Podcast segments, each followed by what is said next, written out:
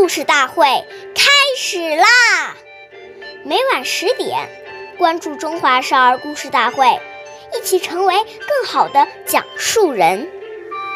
岁月易流失，故事永流传，弘扬中华瑰宝，传承红色基因。我是中华少儿故事大会讲述人张风奇，一起成为更好的讲述人。今天我给大家讲的故事是《故事大会》红色经典故事第十七集《老哥俩野地露宿》。谢觉哉爷爷任西北局局副主任，徐特立爷爷是毛主席的老师，原自然学院院院长。中央红军到达吴起镇时，受到陕北红军和苏区政府的欢迎。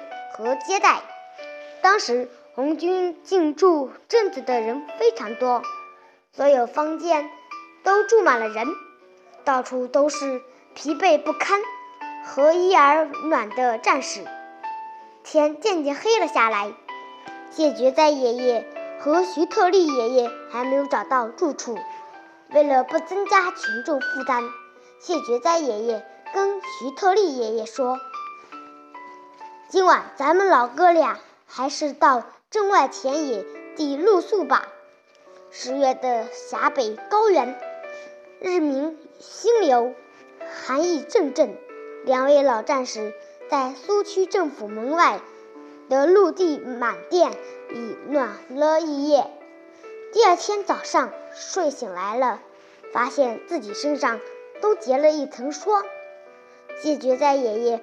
望着碧蓝如洗的天空，摸摸有些湿潮的棉衣，认真地跟徐特立爷爷说：“我刚才想出了一首诗。”他一字一顿地念道：“露天满地泛棉纱，铁杖围中系马缰。